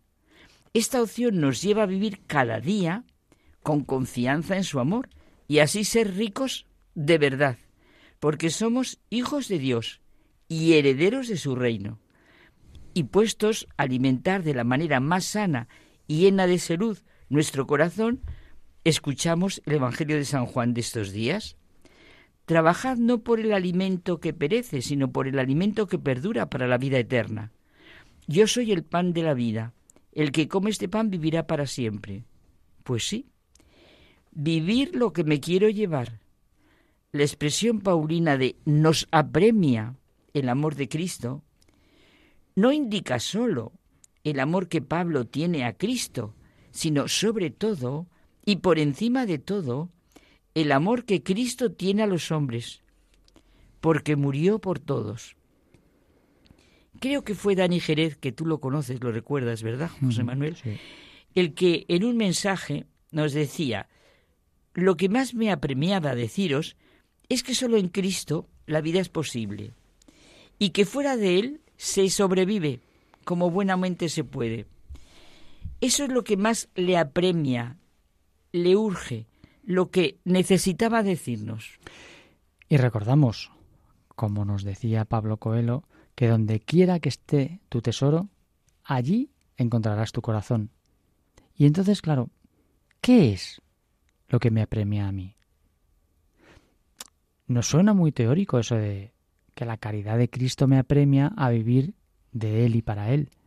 Pero eso es ser cristiano. Mira, parece una anécdota insignificante la que voy a contar, pero si nos damos cuenta, implica un sentido de la vida muy profundo. Cuando San Juan Pablo II hizo su primer viaje a Brasil, después de una ceremonia, salió del protocolo, se metió en medio de una favela y visitó una familia. Bueno, creo que todos saben, todos nuestros oyentes saben que las favelas son establecimientos que abarcan a comunidades o individuos que habitan en viviendas autoconstruidas, en muy deficientes condiciones de vida, en terrenos marginados dentro de los límites de las zonas urbanas. El Papa entró en uno de estos espacios y conmovido con esa espontaneidad de San Juan Pablo II, se quitó el anillo y de regalo les dejó su anillo, el anillo del Papa pues no fueron a venderlo y a comprarse lo que muchos podemos pensar que les apremiaba. Todo lo contrario, era su tesoro y lo conservan en la capilla de la favela. Y es que, Carmen, esto, esto nos enseña que los hechos prácticos de vida ponen de manifiesto lo que realmente nos apremia. Y la distinta manera de solucionar estos problemas es lo que realmente pone de manifiesto lo que nos apremia. ¿Cuánto tenemos que pensar en lo que realmente me apremia, pero con toda honradez y verdad ante el Señor? Mira, es una historia muy dura que quizás se conoce, es de la guerra de Vietnam. Regresó un soldado después de haber estado en la guerra y llamó a sus padres desde San Francisco. Mamá, papá, voy de regreso, pero os tengo que pedir algo muy importante para mí. Traigo un amigo que me gustaría se quedara a vivir con nosotros. Bueno, le dijo su padre y su madre, bueno, nos gustará conocerlo, sí, conocerlo, pero bueno, bueno, dice el hijo, es que quiero que sepáis que viene herido, pisó una mina y perdió un brazo y una pierna. Él no tiene dónde ir y yo quiero que viva con nosotros. El padre le dijo que sentía mucho escuchar eso, que le buscarían un sitio. El hijo, muy dolido, insistía una y otra vez, pero el padre no había manera, no cedía. Y tampoco la madre cedía, ninguno de los dos, porque él lo oía. Tú deberías volver y olvidarte de esa persona. Ya encontrarás sitio de, pues de una u otra manera, tendrá donde vivir. Oye, eso se lo tiene que arreglar el gobierno. El hijo, dolidísimo, colgó el teléfono. Los padres ya no supieron nada hasta que una llamada de teléfono de la policía les avisó que su hijo había muerto, porque se había caído de un edificio. La policía creía, les dijo que era un suicidio. Los padres destrozados volaron a San Isidro, digo a San Isidro, a San Francisco, y fueron conducidos al depósito para que identificaran el cadáver. Lo reconocieron y para horror de ellos descubrieron que su hijo tan solo tenía un brazo y una pierna. Bueno, cada uno de nosotros ahora puede pensar mil cosas. Claro, eh, es que yo pienso entre, otras cosas, ¿no? Que eh, en, lo, en, en, lo que el hijo dialogó con sus padres, ¿no? Y cómo quizá se hubiera sentido si ya no a él, sino al amigo que venía sin brazo y pierna, los padres lo hubieran recibido. Y también qué hubiera podido pasar, ¿no? Si, si la respuesta de los padres hubiera sido distinta, ofreciéndole su cariño. Es una situación extraña. Muy Porque tampoco sabemos muy bien cómo, por qué, ¿no? Se, se, el hijo se puso esa máscara de, para... A lo mejor le ayudó mucho en la guerra y lo que quería era ver cómo reaccionaban sus padres quizá ante lo que era su propio problema, creo yo. No sé. Bueno, no sé, es, es difícil. Es difícil. Si realmente trabajo, no por el alimento que perece, sino por el que perdura para la vida eterna, si lo siento y vivo de una manera habitual, a pesar de todas mis caídas y dificultades, pues mi vida estará llena y sabré responder a las situaciones, bueno, literalmente sabré vivir. Y lo real, lo real, real, es que experimentaré el ciento por uno, como ha dicho el Señor. Y mira, Carmen, la calidad del equipaje que hacemos cada uno diariamente es un barómetro bastante fiel de nuestra salud interior, de nuestra salud psíquica. La felicidad o infelicidad son un reflejo de nuestra manera de vivir. Y por eso, hasta que no sepamos dónde está nuestro verdadero tesoro, no nos encontraremos a nosotros mismos. Nuestra vida no está en camino, porque no va a la verdad y a la vida eterna. El que pierde su vida por mí, la encontrará, nos dice quien todo lo sabe y nos conoce. La vida del cristiano es ser todo para todos, vivir en el deseo inagotable de brindar misericordia, fruto de haber experimentado la infinita misericordia del Padre y su fuerza difusiva en nosotros, nos dice el Papa Francisco. Pues averigüemos de verdad qué es lo que me apremia a mí. Y perdona, pero vamos a repetir las dos frases, una que decía yo al principio y la otra que dijiste tú. El día que comprendí que solo me voy a llevar lo que vivo, decidí vivir lo que me quiero llevar. Y ya sabemos, porque lo hemos repetido antes, que las piernas caminan hacia donde el corazón se inclina pues saber dónde se inclina nuestro corazón y qué es lo que nos apremia. Hasta la semana que viene. Hasta la semana que viene.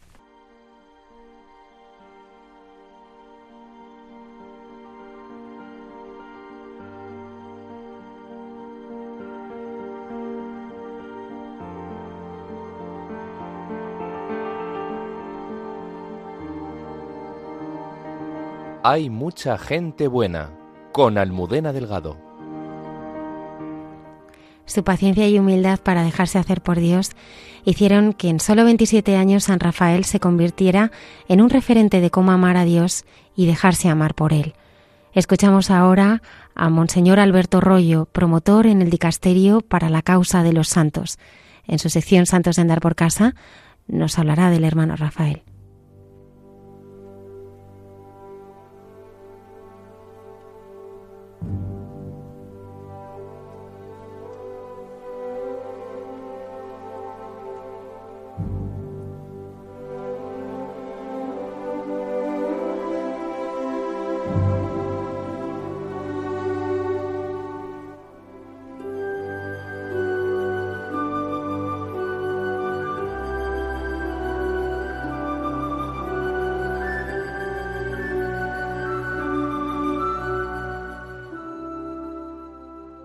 noches a todos los oyentes de Radio María, buenas noches Almudena y a todos los que componéis el programa. Estamos en la trapa de San Isidro de Dueñas en venta de baños o lo que mm, oficialmente se conoce como Monasterio Cisterciense de San Isidro de Dueñas, pero popularmente se conoce como la trapa. ¿Y esto por qué? Porque el que más ha popularizado este monasterio ha sido sin duda uno de sus hijos ilustres, San Rafael Arnaiz Barón, y cuando él vivía se conocía el monasterio como la trapa, la trapa de venta de baños, la trapa de dueñas, porque en aquella época los monjes que hoy en día conocemos como cistercienses de la estricta observancia, entonces se llamaban trapenses, y él habla siempre en sus escritos de la trapa y los trapenses. Pues aquí estamos, en la trapa de dueñas, junto a la tumba del hermano Rafael. Y esto nos da ocasión para hablar de este gran santo, joven y gran místico del siglo XX. No en vano fue declarado por el Papa Benedicto XVI uno de los patronos principales de la Jornada Mundial de la Juventud del año 2011 en Madrid. El hermano Rafael, ¿quién fue? ¿Por qué dejó una profunda huella entre los jóvenes, aun siendo monje contemplativo, de modo que se le llega a declarar patrono de la Jornada Mundial de la Juventud? Pues era un joven de una familia acomodada que había nacido en Burgos en el año 1911, concretamente el 9 de abril. De hecho, fue bautizado en la iglesia de Santa Águeda de Burgos, una iglesia muy bonita, y era de, hijo de un ingeniero, un ingeniero de Montes, de allí, de la ciudad de Burgos, y su madre tenía un gran papel en la sociedad burgalesa de aquella época, además escribía algunos artículos de periódico, era una mujer conocida. Él era el mayor de cuatro hermanos, de los cuales uno de ellos llegará con el tiempo a ser monje cartujo. Tendremos ocasión de hablar de él. Hizo su primera comunión en la iglesia de las Salesas de Burgos y un año después entró en el colegio de los jesuitas que tenían en dicha ciudad. Toda su formación la hará con los jesuitas, sea allí en Burgos, sea cuando su padre, por motivo de trabajo, se traslada a Oviedo, que seguirá estudiando con los padres de la Compañía de Jesús y frecuentando las congregaciones marianas, con lo cual podemos decir que el hermano Rafael es fruto de la espiritualidad de las congregaciones marianas que tanto bien hicieron en su tiempo. Era el modo que tenía la Compañía de Jesús para educar a la juventud y qué frutos tan hermosos que dieron. Era un joven normal, un joven mm, alegre, con gran sensibilidad artística que demostró mm, pronto, comenzando estudios de pintura, ya estando en el colegio, incluso eh, como pintaba también, hacía algunos cuadros que luego su madre vendía en distintas eh, iniciativas de caridad, porque la madre era conocida eh, en Burgos y luego en Oviedo por ser una mujer muy, muy caritativa. Ella usaba su influencia social para hacer obras de caridad y esto lo aprendió desde joven también Rafael. Cuando llegó el momento de empezar la universidad, decidió estudiar arquitectura en Madrid y por lo tanto en el año 1929 se trasladó a Madrid a empezar los estudios y allí empezó a frecuentar a sus tíos, los duques de Maqueda, su tío materno Leopoldo y su esposa, en una finca que tenían cerca de Ávila. Influyeron mucho espiritualmente porque también con el tiempo su tía, la duquesa de Maqueda, se hará religiosa carmelita descalza. Por lo tanto, vemos que hay un humus espiritual muy profundo en su familia y en su ambiente. Precisamente a través de los duques de Maqueda es como él llegó a conocer la trapa, porque en sus muchos viajes por Castilla le recomendaron sus tíos que visitara el monasterio de la Trapa, que era un lugar especial, un lugar impresionante por la piedad y la devoción de los monjes que allí habitaban. La Trapa de Dueñas había sido fundada por un monasterio francés en el siglo anterior. Eh, sabemos que los monasterios franceses, después de la persecución de la Revolución Francesa, la cual estuvo a punto casi de suprimirse la orden de los trapenses y tuvieron que emigrar, por ejemplo, a Estados Unidos y allí florecieron mm, grandísimamente en el siglo XX y a otros países, pues mm, después eh, empezaron otra vez a crecer los monasterios y a hacer fundaciones en distintas partes de Europa. En España concretamente se hicieron fundaciones como todos los conocemos, en Santander, en Cóbreces, en la Trapa de Dueñas y otros monasterios que luego con el tiempo eh, fueron fundando filiales. La trapa de dueñas tenía fama desde el principio por la virtud de los monjes que allí habitaban. Había sido un antiguo monasterio benedictino y hacía años que lo habitaban los trapenses. Entonces, él en este viaje llevaba una carta para un monje del monasterio de la Trapa y esto le hizo hablar con este monje, quedarse a dormir como huésped en la hospedería y Rafael, que era un artista, tenía una sensibilidad artística grandísima, quedó fascinado por la belleza que vio en aquel monasterio. Era de una grandísima pobreza, mm, pobreza profunda, que era la que vivían los monjes en aquella época. Eran hombres de campo mm, que mm, no se dedicaban a cosas delicadas, ni eran elegantes, ni iban muy bien vestidos, porque según la regla de la trapa de aquella época no cambiaban de hábito nada más que cada X tiempo y dormían con el mismo hábito con el que trabajaban y entonces esto hacía que fuera gente ruda, incluso en su aspecto externo. Sin embargo, le encontró una gran belleza en la trapa. Los cantos gregorianos, la liturgia de los monjes, se quedó prendado Mm, desde ese punto de vista artístico, pues el Señor utilizó esa primera visita a la trapa para engancharle el corazón. Rafael mm, no volvió a su casa ya igual después de la visita a la trapa. Algo le había tocado en lo más profundo de su alma y ya no se quedó tranquilo hasta que fue conociendo la trapa y llegó en el año 1934 a pedir el ingreso en el monasterio de la trapa. Fue una decisión dura porque él tenía una gran carrera y era de una buena familia y tenía muchas posibilidades y era el hermano mayor. Entonces romper con todo eso, con la vida tan dura que llevaban todos los cistercienses dedicados al campo, bajo la lluvia, bajo el sol, con una gran dureza en el modo de trabajar y en el modo de vivir, pues debió ser para él un gran sacrificio y sobre todo para sus padres que esperaban lo mejor de él. Sin embargo, personas de mucha fe lo aceptaron. En el año 1934 pidió el ingreso y poco antes había escrito Me cansan los hombres, aun los buenos, nada me dicen, suspiro todo el día por Cristo. El monasterio va a ser para mí dos cosas. Primero, un rincón del mundo donde sin trabas pueda alabar a Dios noche y día, y segundo, un purgatorio en la tierra donde pueda purificarme, perfeccionarme y llegar a ser santo. Yo le entrego mi voluntad y mis huesos y mis buenos deseos, que Él haga lo demás.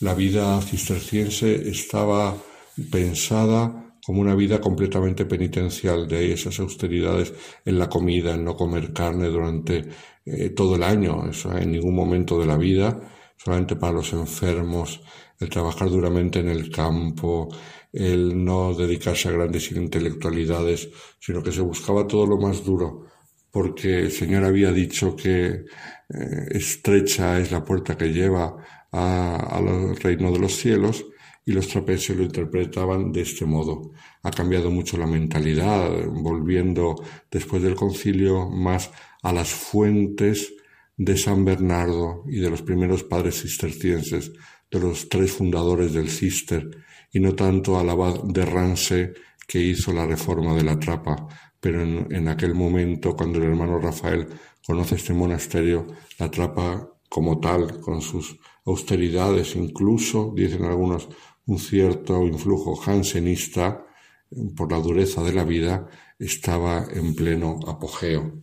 Pues eh, entró en el año 34, pero a los cuatro meses, cuando estaba adaptándose a la vida, a la dureza, y sentía la belleza por un lado de la vida trapense y por otro lado las tentaciones, se acordaba del mundo, lo cual a veces le hacía sufrir, a veces pasaba momentos durísimos, se sentía solo, abandonado del mundo. Todo esto lo cuenta en su diario espiritual, que fue lo que le hizo más famoso después de su vida. Pero cuando se iba acostumbrando a esta vida, pues se le manifiesta una enfermedad, una diabetes mellitus, que le hace a la fuerza tener que salir del monasterio porque no tenían modo, según la regla tan austera, de cuidarle a él con su enfermedad en aquella circunstancia y tiene que volver a Oviedo muy a su pesar. Y allí poco a poco se va mm, curando y fortaleciendo hasta pedir el ingreso de nuevo en el monasterio. Pero claro, se dan cuenta que eh, su salud no le permite llevar el ritmo de vida de los demás monjes, con lo cual se le permite entrar, pero solamente como oblato. Oblato era en aquella época pues un monje mm, de segunda clase, porque no hacían eh, la profesión perpetua, solemne, ni tenían los mismos derechos, tampoco las mismas obligaciones.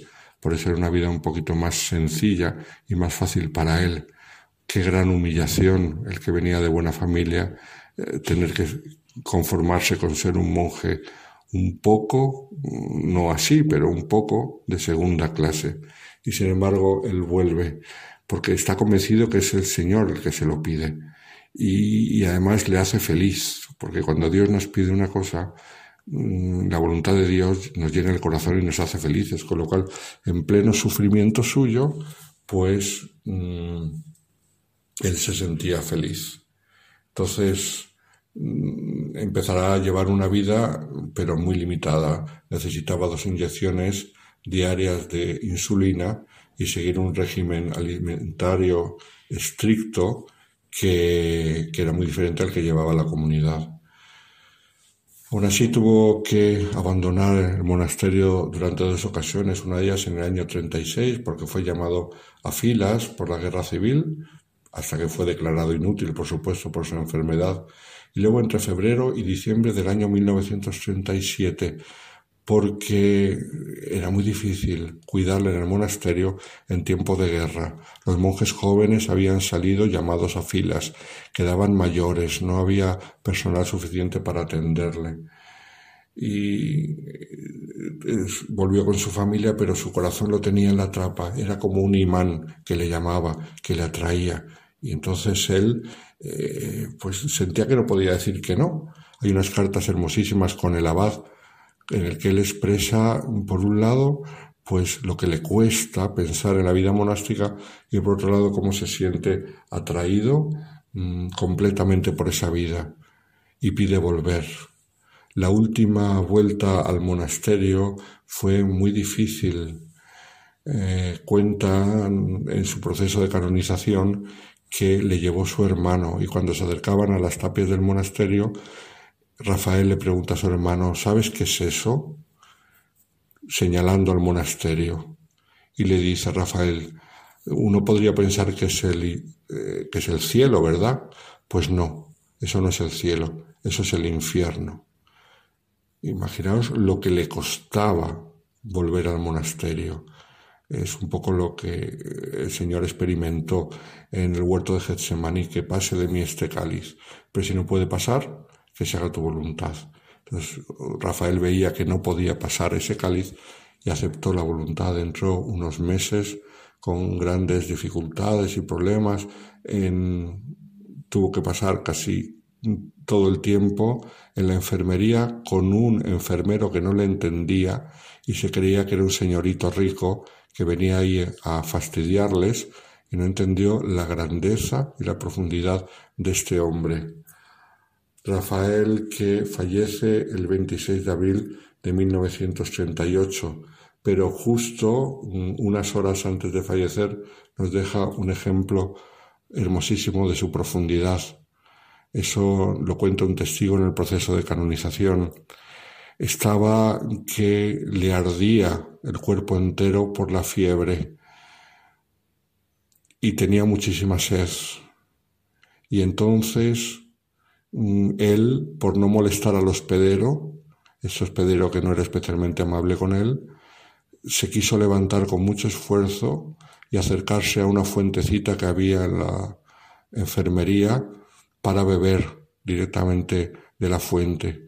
Entonces el testigo que lo vio cuenta cómo él se acercó con un esfuerzo terrible, con un gran sufrimiento, acercó sus labios a la, fuente, al grifo, pero no bebió y se volvió con el mismo esfuerzo a su cama. Quiso mm, no ahorrarse ningún sufrimiento hasta el final. Pocas horas después murió. La muerte del hermano Rafael en plena época de guerra pues pasó un poco desapercibida, pero el Señor no quería que su siervo quedase en el olvido, sino todo lo contrario.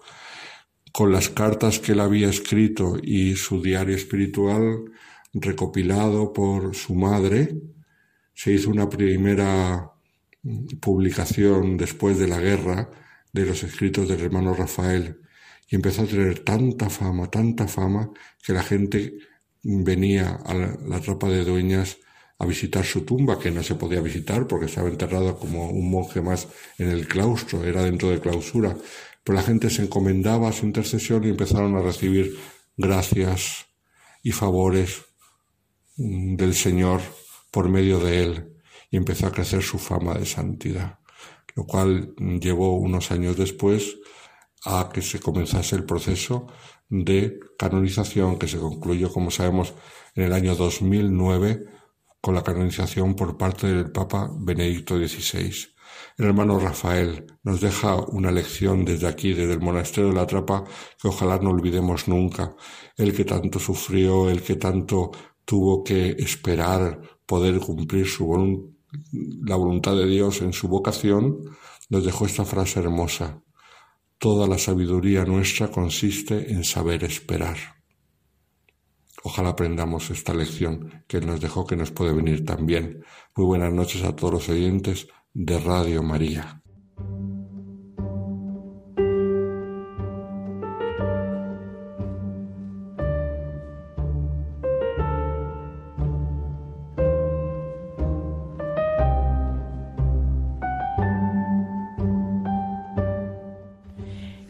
pues yo siento que el padre Alberto Rollo ha puesto completamente la guinda del pastel en lo que ha sido la entrevista con el padre Javier Mairata, porque ayuda muchísimo con todo lo que nos orientaron ellos, lo que nos ha dicho el padre Alberto Rollo. Cayetana Jairi Johnson nos habla ahora en Jesús en su tierra del martirio de San Esteban.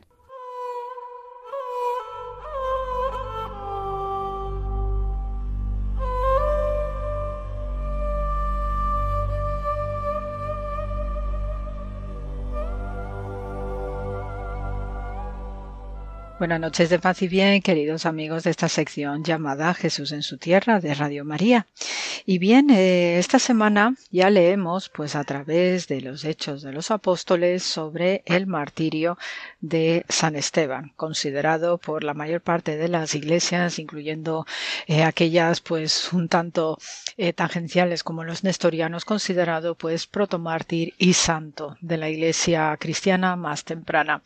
tenemos en la actual ciudad de Jerusalén, pues dos localizaciones donde hay sus correspondientes iglesias que localizan el lugar del martirio, ¿no? Con la roca madre expuesta, ¿no? Pues precisamente donde se produjo la lapidación, la muerte por blasfemia, ¿no? Que ejecutaban los judíos de entonces, especialmente el Sanedrín.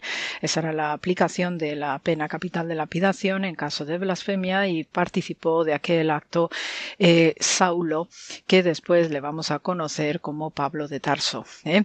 Entonces, eh, tenemos historias muy relevantes, muy significativas alrededor de este protomártir de San Esteban, porque precisamente de ahí va a salir un gigante para la cristiandad como es este Pablo.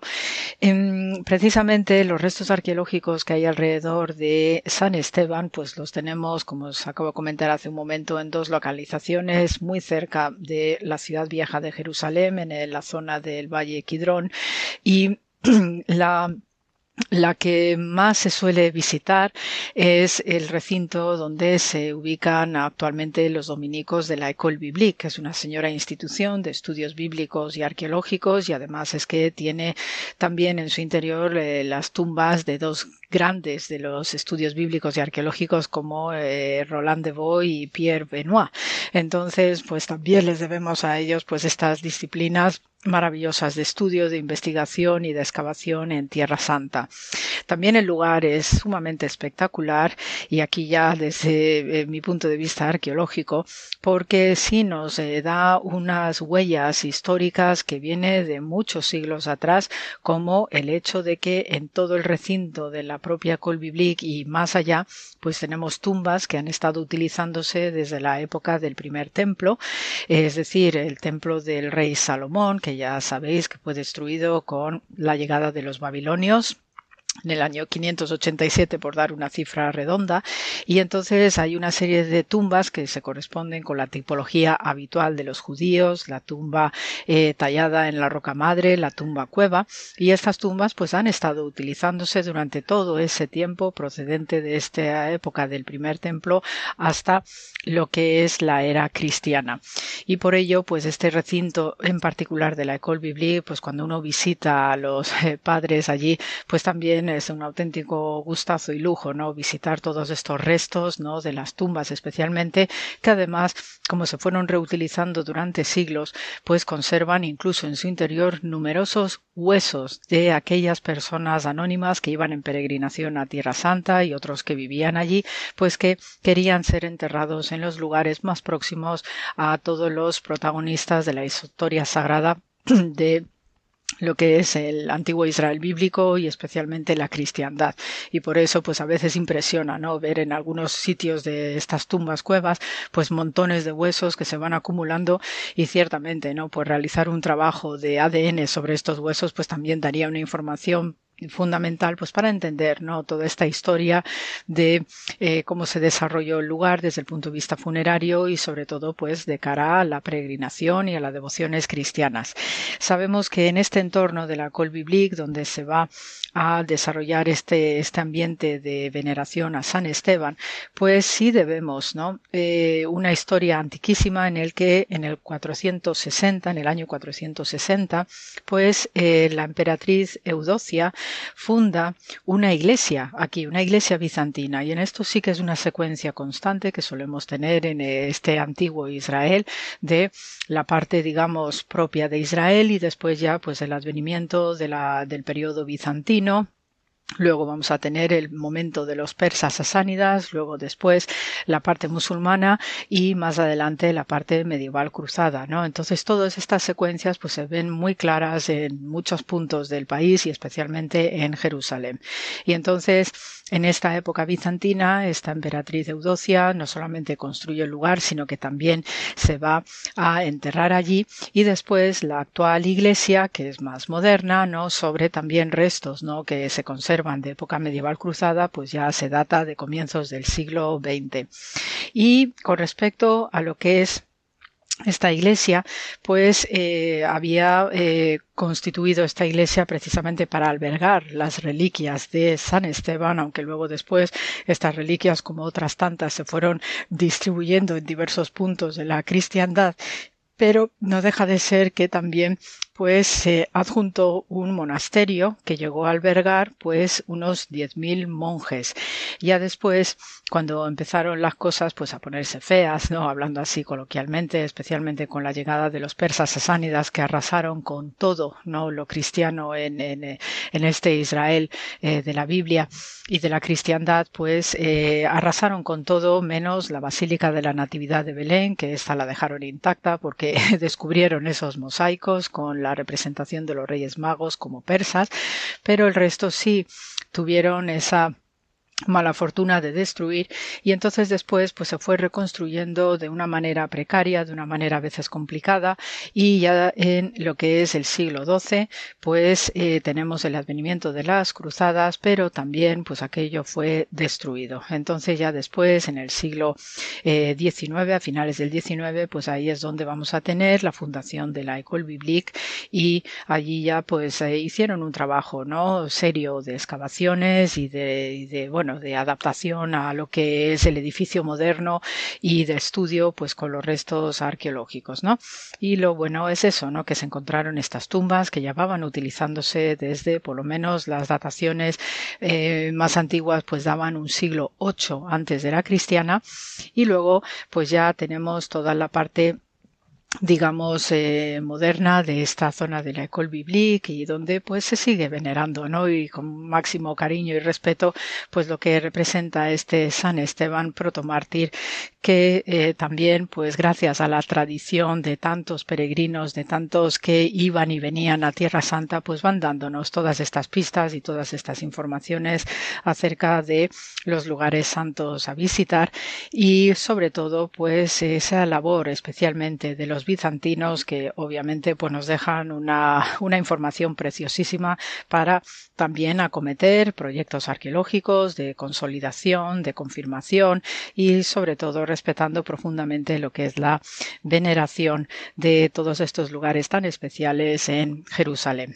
Así que con este breve relato acerca de lo que es eh, San Esteban, lo que representa, que además él era un judío helenizado que hablaba en nombre de muchas comunidades judías helenizadas que vivían fuera de Israel, entre ellas eh, los cireneos, y aquello ya, pues los cireneos tenían una excelente reputación eh, entre los judíos de entonces, eran magníficos comerciantes que también pues compartían ese tipo de judaísmo con los alejandrinos de, de Egipto y eran gente sumamente generosas y la mayor parte de ellos con el tiempo se fueron convirtiendo al cristianismo. Y por eso pues eh, San Esteban como representante de este judaísmo helenizado y sobre todo hablando con y para estas comunidades judías que estaban viviendo fuera de Israel en el norte de África en particular pues no deja de ser que ayuda a ver cómo se va a ir desarrollando pues este cristianismo naciente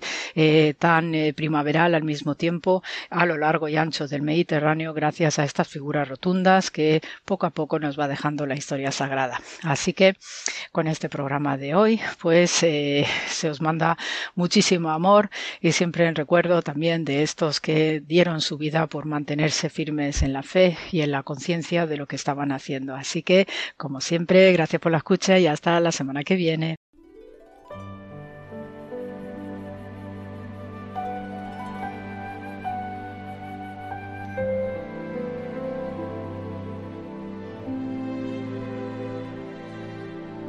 Nos despedimos hasta el próximo programa. Muchas gracias a Yolanda Gómez Rupas por habernos acompañado. Un placer estar de nuevo con vosotros. La hermana Carmen Pérez. Pues yo me quiero quedar con una frase, mejor dicho, con una pregunta del padre Javier Meirata.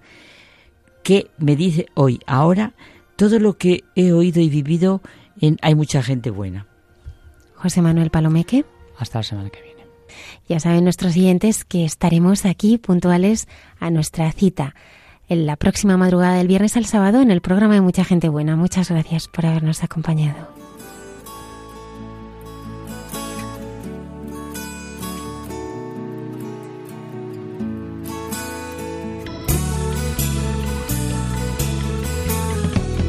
Han escuchado en Radio María Hay mucha gente buena, un programa dirigido por Almudena Delgado.